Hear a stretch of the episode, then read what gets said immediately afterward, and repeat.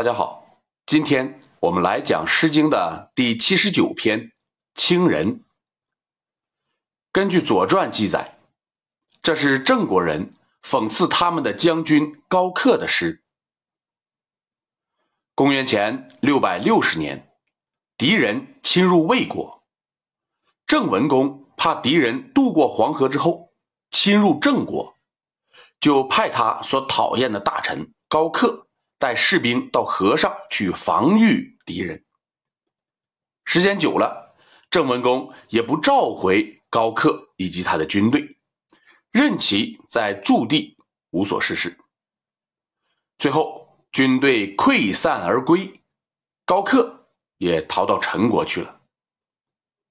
据说，郑国的公子肃做了这篇作品来讽刺高克。我们先来通读全诗。清人在蓬，四界旁旁。二毛重鹰，河上乎翱翔。清人在萧，四界彪彪。二毛重桥，河上乎逍遥。清人在轴，四界陶陶。左旋右抽，中军坐好。清人指的就是高克以及他所带领的士兵，他们都是清地的人。彭、萧、轴都是地名。作者首先说，高克和他的士兵们时而在彭，时而在萧，时而。在轴，我们再来看前两章的第二句。四界指的是由四匹马拉的战车，马身上披着防护甲。庞庞啊，这个庞也可以写作鹏，读音啊都可以读成庞庞，如大雅争鸣，四目庞庞。指的是马强壮的意思，彪彪勇武的样子。那两者之间区别是，前者指马长得高大，后者指马敢于冲刺。说的是他们在鹏和萧的时候，驾着战车飞奔，呼啸而过。我们再看第三句，战车后面。插着矛，矛上都装饰着两层鹰穗这是大将军的战车，给人的感觉是大将军威风八面的样子。这么威风，他们到底在干什么呢？原来他们是在河边驰骋逍遥呢。那读到最后一句，我们才知道啊他们的所作所为。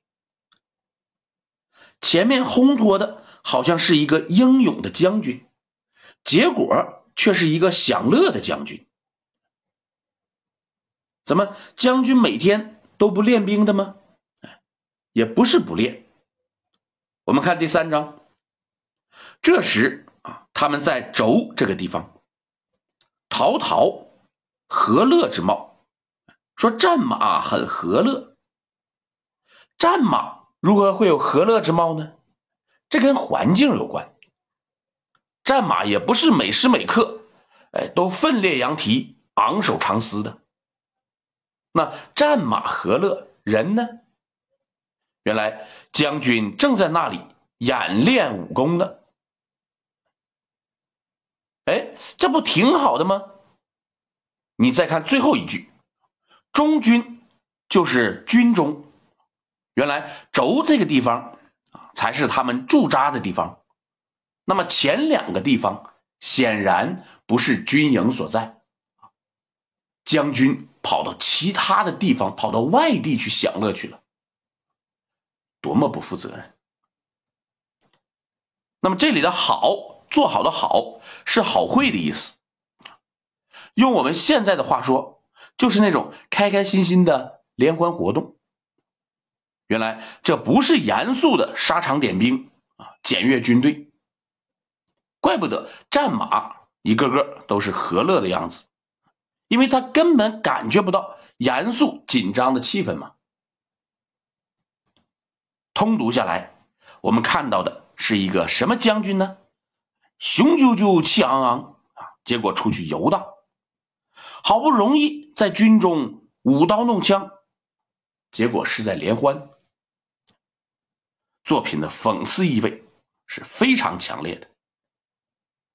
好，今天我们就讲到这里。如果您听着感觉不错，希望您能够分享给别人，谢谢。